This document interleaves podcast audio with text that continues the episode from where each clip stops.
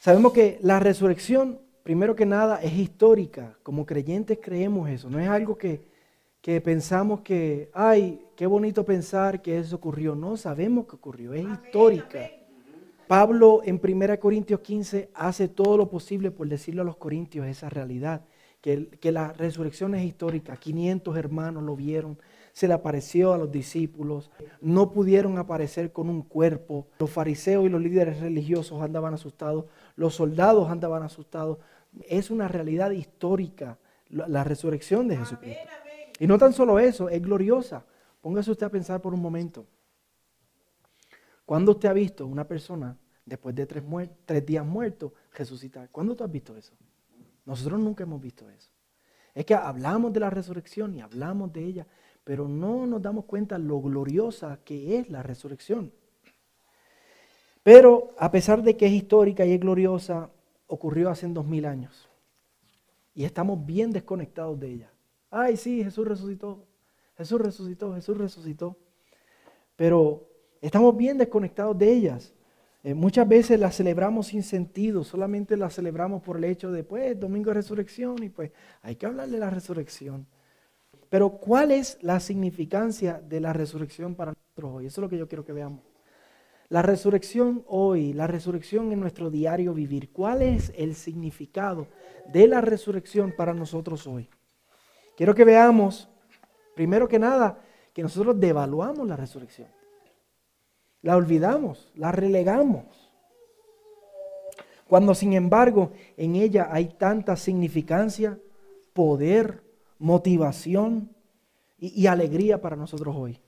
La resurrección es tan significativa que por eso es que la iglesia se reúne los domingos y no como el pueblo de Dios se reunía históricamente los sábados, porque es el día del Señor. Es el día en donde recordamos eso, conmemoramos eso. En la resurrección hay mucho significado y mucho poder para nosotros hoy.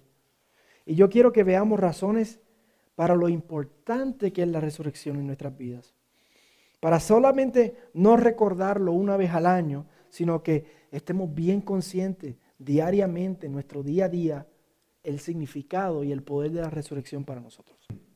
Y hay muchos pasajes que hablan de la resurrección, los más comunes, los evangelios, mira leyó de Mateo, ¿verdad?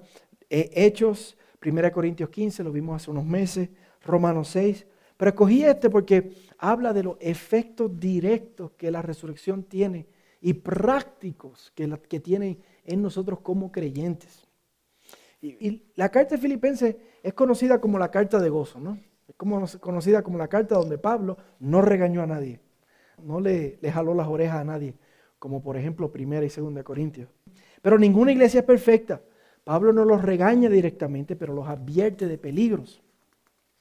Y uno de esos peligros es el querer guardar la ley como medio de salvación. Todos, somos, todos nosotros estamos en ese peligro de querer decir, oh, si yo me comporto de esta manera y hago esto, entonces me voy a ganar el favor de Dios. Y Pablo les advierte a ellos en contra de este mal, abriendo el capítulo 3.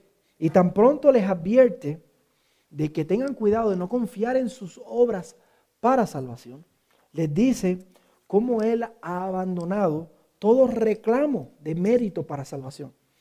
Eh, mira los versículos 7 al 8. Él dice, pero todo lo que para mí era ganancia, lo he estimado como pérdida por amor de Cristo. Él está diciendo, todo lo que para mí era razón de méritos. Y antes él menciona varias cosas, que él era fariseo, que él era hebreo de hebreos, que él perseguía a la iglesia. Eran cosas que para él le daban puntos para ganarse el cielo. Pero él dice, todas esas cosas yo las he estimado como pérdida por amor de Cristo. Y él dice, y aún más, yo estimo como pérdida todas las cosas en vista del incomparable valor de conocer a Cristo Jesús mi Señor. Por Él lo he perdido todo y lo considero como basura a, fin de ganar a Cristo. Y luego Él dedica los próximos versos a decir dónde Él ancla su vida, dónde Él tiene su vida anclada. ¿Cuál es su reclamo de méritos? ¿A dónde está puesta su confianza? ¿Y a qué Él dedica su vida ahora? Y les dice cómo realmente deben vivir la vida cristiana. Fijándose en qué, enfocándose en qué, enfatizando en qué. Y como vamos a ver, la resurrección está en el corazón de lo que Pablo lo llama enfocarse. La resurrección es la fuente, la gasolina, la inspiración, la meta y la motivación que Pablo da para él vivir su vida cristiana de manera que glorifica a Dios y de manera que lo llena a él de gozo y alegría.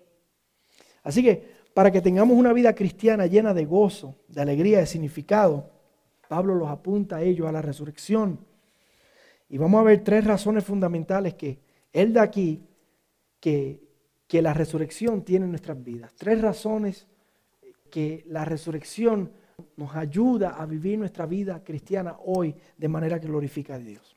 Y yo espero que al salir de aquí no releguemos la resurrección a, celebrarla un día al año, o a simplemente acordarnos de ella cuando leemos los evangelios, sino que veamos sus implicaciones poderosas y significativas en nuestro día a día. Y la primera que él da es la importancia y el significado que tiene la resurrección en nuestra salvación, para nuestra salvación. Cómo la resurrección afirma, confirma y ratifica nuestra salvación. Y eso lo vamos a ver en el verso 9. Dice, y ser hallado en él, no teniendo mi propia justicia derivada de la ley, sino la que es por la fe en Cristo, la justicia que procede de Dios sobre la base de la fe. Nosotros tenemos un gran problema, hermano, y es que somos pecadores. ¿Usted sabe que usted es un pecador? Somos pecadores. Nosotros, una de las libertades que tenemos como creyentes es que decimos, yes, soy malo, soy pecador y no puedo ocultarlo. Allá tú le dices a la gente, tú eres un pecador, y dice, no. Pero nosotros decimos, no, nosotros somos pecadores. Todos somos pecadores. Y no es solo que hemos pecado, es que nacemos en pecado. Somos pecadores. Y no hay nada que podemos hacer para escapar eso.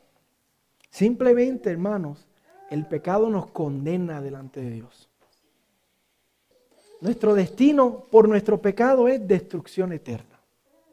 Y podemos engañarnos todo lo que querramos diciendo, no, yo soy bueno, yo no soy tan malo como aquel, pero todo es simple retórica engañosa para, para pasarnos la mano. Somos pecadores, no hay nada que podamos hacer para arreglar eso. Pero, como todos conocemos, la palabra dice, de tal manera amó Dios al mundo que dio a su único hijo Cristo con su vida vivió la perfección que la ley demanda.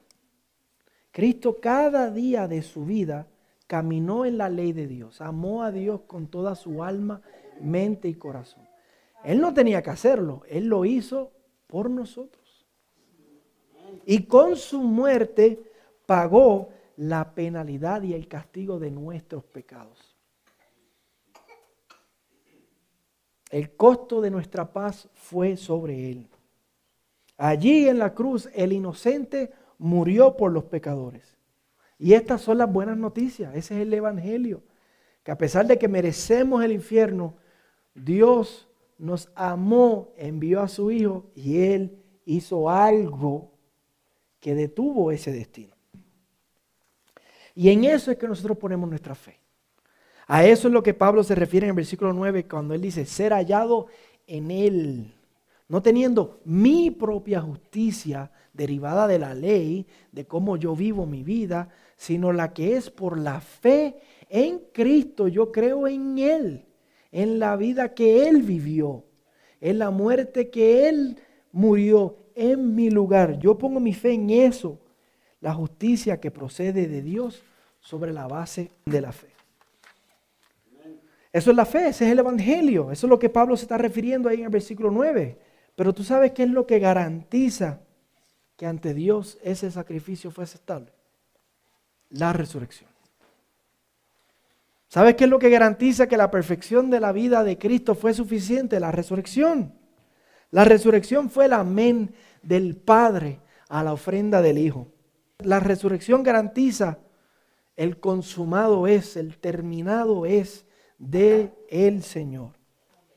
Primera Pedro 1.3 habla de esta conexión que hay entre nuestra salvación y la resurrección. Dice, bendito sea el Dios y Padre de nuestro Señor Jesucristo, quien según su gran misericordia nos ha hecho nacer de nuevo, nos ha hecho nacer de nuevo mediante la resurrección de Jesucristo de entre los muertos. Nuestra fe, nuestra, nuestro nuevo nacimiento fue mediante esa resurrección. La resurrección, hermanos, es lo que garantiza que ahora no hay condenación para los que están en Cristo Jesús. La resurrección garantiza eso.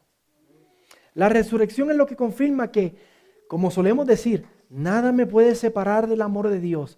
Sí, eso es verdad. Eso es una realidad, pero esa realidad es hecha por la resurrección. La resurrección es lo que confirma que aunque muramos, cuando muramos vamos a todavía tener vida eterna. La resurrección es lo que garantiza eso. Y es importante que nosotros sepamos eso nuestro caminar con el Señor. Que usted cuando esté caminando y usted dude de su salvación, usted dice, Jesucristo resucitó. Yo tengo vida, yo tengo salvación porque Cristo resucitó. Cuando usted quiera atribuirse mérito, oh, Dios me debe esto, Dios me debe aquello, porque yo he hecho esto. No, no, no, no, no. Cristo fue el que hizo, Cristo resucitó y yo simplemente estoy a la merced y a la misericordia de la bondad de Dios porque Cristo murió y resucitó. La segunda razón que Pablo nos da de la importancia del significado de la resurrección, primero es para nuestra salvación. Segundo, es que nos da el poder para vivir en santidad. Nos da el poder para vivir vidas que glorifiquen a Dios. Miren el versículo 10. Dice, y conocerlo a Él, el poder de su resurrección y la participación en sus padecimientos, llegando a ser como Él en su muerte. Noten que Él dice que quiero conocer al Señor y el poder de su resurrección. La vida cristiana, mucha gente, y nosotros tenemos que tener cuidado de esto, hermano. La vida cristiana no se trata simplemente de, ay, tengo vida eterna. La vida cristiana no es simplemente, oh, yo sé que yo no voy para el infierno. No es simplemente pensar que cuando yo me muera voy a caminar en calles de oro y mar de cristal. No, la vida cristiana es mucho más que eso. La vida cristiana se trata de vivir una vida sobrenatural. Una vida en el poder sobrenatural de la resurrección. El poder de la resurrección en nuestro diario vivir. Mira cómo Romanos 6.4 habla de esto. Dice, tal como Cristo fue levantado de los muertos por el poder del Padre, ahora nosotros también podemos vivir una vida nueva. Porque Él resucitó, nosotros ahora podemos vivir una vida nueva. Otras versiones dice llevar una vida nueva o andar en novedad de vida. Y esto lo que significa es, hermanos, que en nosotros hay un poder sobrenatural producido por el Espíritu Santo que nos impulsa a vivir una vida nueva. Y la resurrección compró y aseguró ese poder. El Espíritu Santo lo produce en nuestras vidas día a día. Y nosotros como creyentes tenemos que anhelar, caminar en ese poder. Mira cómo Romanos 8:11 habla de, de este, cómo el Espíritu Santo hace eso en nuestras vidas. Dice, pero si el espíritu de aquel que resucitó a Jesús de entre los muertos, hablando del Espíritu Santo, habita en ustedes, el mismo que resucitó a Cristo de entre los muertos, también le va a dar vida a sus cuerpos mortales por medio de su espíritu que habita en ustedes. Y aquí no está hablando de que Él nos va a dar vida cuando, cuando Cristo vuelva y nos resucite. No, Él lo que está hablando ahí es vida en nuestro día a día. Está hablando de la habilidad de poder vivir para la gloria de Dios. Está hablando de cómo el Espíritu nos santifica todos los días. Esa es una de las funciones del Espíritu Santo en nuestras vidas, santificarnos. Muchos creen que el poder del Espíritu Santo es solamente para, ay, yo siento ríos de agua viva. O para solamente caerse para atrás en un servicio. O estar hablando de manera extática. Pero no, mis hermanos. La Biblia dice que una de las funciones principales del Espíritu Santo es mucho más práctica y mucho más palpable que eso. Es para, para negarnos a nosotros mismos, tomar nuestra cruz y seguir a Jesús. Esa es la función principal del Espíritu de Dios en nuestras vidas. Darnos ese poder sobrenatural para vivir para su gloria. Por eso es que Galatas 5:16 dice, digo pues, anden por el Espíritu y no cumplirán los deseos de la carne. Tú necesitas poder para hacer eso. Tú necesitas un milagro para hacer eso. El Espíritu en nosotros es poder para santificarnos, para vivir vidas que agradan a Dios, para vivir vidas dignas. Un verdadero creyente no es simplemente, ay, no, tengo vida eterna y nada me puede separar del amor de Dios. Sí, eso es realidad, pero es mucho más que eso. Vivimos vidas que glorifican a Dios y de esa manera somos luz al mundo. El mundo dice, ¿y por qué tú eres diferente? ¿Y por qué tú vives así? ¿Y por qué en tu vida están estos frutos del Espíritu? Otra palabra para santificación. Tú eres diferente. Y ahí, hermanos, damos luz, testimonio. El versículo 10 dice que el deseo de Pablo era conocer a Cristo. Conocerlo conocerlo. ¿Vieron esa palabra? Conocer a Cristo. Y cuando tú y yo caminamos en el poder de la resurrección, conocemos a Cristo. Tenemos, ¿Qué significa conocer? Tener intimidad. Muchos piensan que tú solamente experimentas y conoces a Dios cuando cantas alabanzas. Y te dan mariposas en el estómago. O cuando estás tantas horas en oración o tantas horas en ayuno. Eso es conocer a Dios. Pero Pablo está diciendo aquí que cuando nos proponemos caminar en el poder de la resurrección, conocemos a Jesús y lo experimentamos. Y dice más, dice que participamos con Él de una manera única y particular, de una manera íntima. Y para esto fue la resurrección, hermanos, para darnos poder para vivir en santidad. Cuando tú te niegas a ti mismo por el poder de la resurrección, tú estás conociendo a Dios. Cuando tú estás peleando la batalla contra tus deseos, contra lo que el mundo te quiere poner, eh, imponer, y hasta contra las tinieblas mismas, cuando tú te vistes de la armadura de Dios y dices, voy a pelear la batalla porque Cristo es mi Señor, la vida que yo vivo ahora la voy a vivir por la fe en el Hijo de Dios, el cual me amó y se entregó a sí mismo por mí. Cuando tú haces eso, tú estás conociendo íntimamente a Dios. Así que no desperdiciemos el poder de la resurrección, hermanos. No descuidemos esta obra de santificación del Espíritu. Ni perdamos esta oportunidad de conocerlo y experimentarlo en el negarnos a nosotros mismos. Y la tercera razón que Pablo nos da de la importancia y el significado de la resurrección hoy para nosotros es que ella nos garantiza el glorioso final prometido, la resurrección de los muertos y el estar con el Señor físicamente para siempre. Miren el versículo 11 dice, a fin de llegar a la resurrección de entre los muertos. Todo verdadero creyente, hermano, anhela la eternidad. Decimos, las aflicciones del tiempo presente no se comparan con la gloria que viene. No nos conformamos a este mundo. Anhelamos estar presentes con Cristo. Por eso es que Pablo decía, vivir es Cristo, pero morir es ganancia. Y precisamente la resurrección de Cristo nos garantiza esa promesa final. No la tenemos. No la tenemos no la vemos, pero sabemos que está garantizada porque Jesucristo resucitó entre los muertos. 1 Corintios 15 dice esto.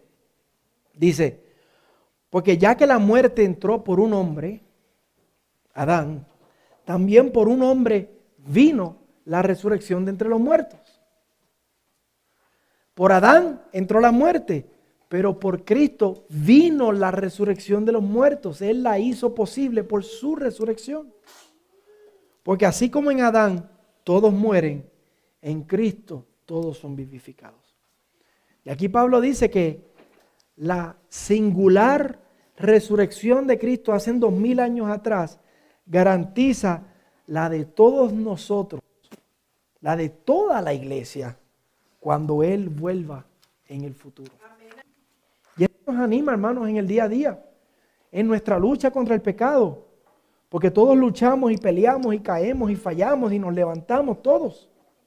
En la furia del mundo contra nosotros, contra la iglesia, que sabemos que todos los días está aumentando más. En esta experiencia agridulce, todos los días de lucha, deseamos, mira que ya esto acabe ya. Que el Señor vuelva ya.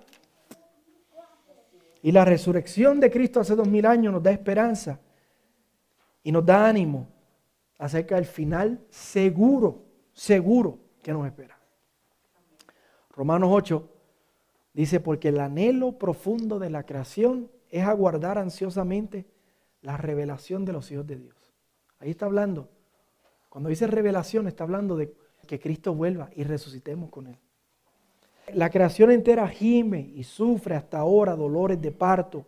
Y no solo ella, sino que también nosotros que tenemos las primicias del Espíritu, gemimos aguardando ansiosamente la adopción como hijos, la redención de nuestro cuerpo. ¿Cuándo va a ocurrir la redención de nuestro cuerpo? Cuando Él vuelva y resucitemos con Él. Y es importante que tengamos presente esta gloria por venir. Por eso es que Pablo le dice a los Efesios que su oración es que los ojos de ellos sean iluminados para que sepan cuál es la esperanza y las riquezas de la gloria de su herencia como santo. Nosotros necesitamos que el Señor nos abra los ojos, nos ilumine, porque es que muchas veces este mundo nos llena los ojos, cautiva nuestra atención. Y decimos, ay, yo quiero ese carro, yo quiero aquella casa, yo quiero este trabajo. Y nuestras ilusiones se quedan aquí. Pero Pablo sabe que nuestra herencia final es tan gloriosa que Él quiere que como creyente nuestro anhelo y nuestros tesoros estén allá, que eso nos tenga cautivados. Y la resurrección final nos estimula, hermano, a seguir, a tener nuestros ojos en eso que el Señor tiene para nosotros. Este mundo no nos puede dar nada que nos pueda satisfacer, nada. Nos puede satisfacer temporariamente, pero no nos puede satisfacer eternamente. Y en Cristo, por su muerte y su resurrección, tenemos un final glorioso que nos espera, asegurado por su resurrección. Ahora, ¿cómo aplicamos estas tres cosas en nuestra vida? ¿Cómo lo aplicamos en nuestra vida? ¿Qué tiene que ver esto con nosotros? ¿Y cómo nos ayuda en nuestro día a día? Mire los versículos 12 al 14. Señor Pablo nos da la, la respuesta ahí. Él dice, no es que ya lo haya alcanzado o que ya haya llegado a ser perfecto, sino que sigo adelante a fin de poder alcanzar aquello para lo cual también fui alcanzado por Cristo Jesús. Hermano, yo mismo no considero haberlo ya alcanzado, pero una cosa hago, olvido lo que queda atrás y me extiendo a lo que está delante. Prosigo hacia la meta para obtener el premio del supremo llamamiento de Dios en Cristo Jesús. ¿Qué significa esto? Primero, que sepamos, Pablo no se cree perfecto. En versículo 12, él dice, él no vive la vida cristiana de manera perfecta. Nadie la vive de manera perfecta. Pero eso no es excusa para él rendirse y vivir una vida cristiana mediocre. Él no se agarra de eso, ah, pues yo no soy perfecto, para vivir una vida cristiana a medias. Todo lo contrario. Él dice en el versículo 12, sigo adelante, sigo adelante. En el original esa palabra significa correr a manera de perseguir a alguien violentamente. ¿Alguna vez ¿Usted ha perseguido a alguien violentamente? ¿O a usted lo han estado persiguiendo? Pues esa es la palabra que él usa aquí. Sigo adelante. Y luego él dice una frase interesante. Él sigue adelante, ¿para qué? Para alcanzar aquello para lo cual también fui alcanzado por Cristo Jesús. ¿Qué es eso? ¿Qué es aquello? Porque no lo dice. Él dice, quiero alcanzar aquello para lo cual fui alcanzado por Cristo Jesús. ¿Qué es eso? El contexto no lo dice, que es literalmente tener comunión con Dios. Mira las palabras de todo, todo lo que hemos visto. En el versículo 7 él dice, amor a Cristo. Versículo 8, ganar a Cristo. Versículo 9, ser hallado en Él. Versículo 10, conocerlo, participar en Él, llegar a ser como Él. Hermano, esta es la razón de nuestras vidas. Esta es la lucha de nuestras vidas. Ganarlo, alcanzarlo, amarlo, conocerlo, participar en Él, llegar a ser como Él. Y finalmente, estar con Él para siempre. De eso se trata nuestras vidas. Correr tras Él, seguir adelante, correr, perseguirlo violentamente, sin rendirnos. Y hacemos eso y la resurrección nos ayuda a hacer eso, primero que nada porque yo no soy salvo por cómo yo vivo mi vida, yo soy salvo por lo que Cristo hizo y eso lo garantiza. Y la resurrección me da la seguridad de que eso fue suficiente. Ahí está nuestra seguridad. Y eso me impulsa a seguir adelante, a amar a Cristo, a correr, a ganar a Cristo, a ser hallado en Él, a conocerlo, a participar, a llegar a ser como Él. Segundo, porque diariamente la resurrección nos ayuda a seguir tras de Cristo, porque diariamente yo no encuentro en mí las ganas de vivir para Dios. ¿A quién de nosotros nos da ganas naturales de vivir para Dios? A nadie. Pero yo encuentro en mí otra realidad, el poder de la resurrección, el poder del Espíritu Santo. Yo dependo del Espíritu Santo para que Él ponga en mí el querer como el hacer. Esa realidad es la que me impulsa a seguir adelante, para amar a Cristo, para ganar a Cristo, para ser hallado en Él, para conocerlo y participar de Él y llegar a ser como Él. Yo puedo hacer eso por el poder del Espíritu Santo que está en mí. Y último, porque yo no tengo mis esperanzas en este mundo. Mi esperanza y mis sueños últimamente se encuentran en la resurrección final. Y mientras nos dolemos y luchamos y, nos frustramos, la resurrección final me garantiza que porque Cristo resucitó, yo voy a llegar allá. Y eso me impulsa a seguir adelante, a querer amarlo, a conocerlo, a ganarlo, a ser hallado en Él, a participar de Él y llegar a ser como Él. Estas verdades, hermanos, de la resurrección nos llevan a hacer lo que dice el versículo 13 olvidar lo que queda atrás y nos extendemos hacia adelante.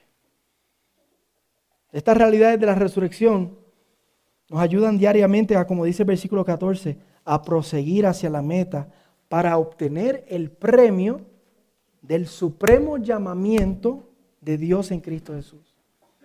¿Cuál es el premio del supremo llamamiento?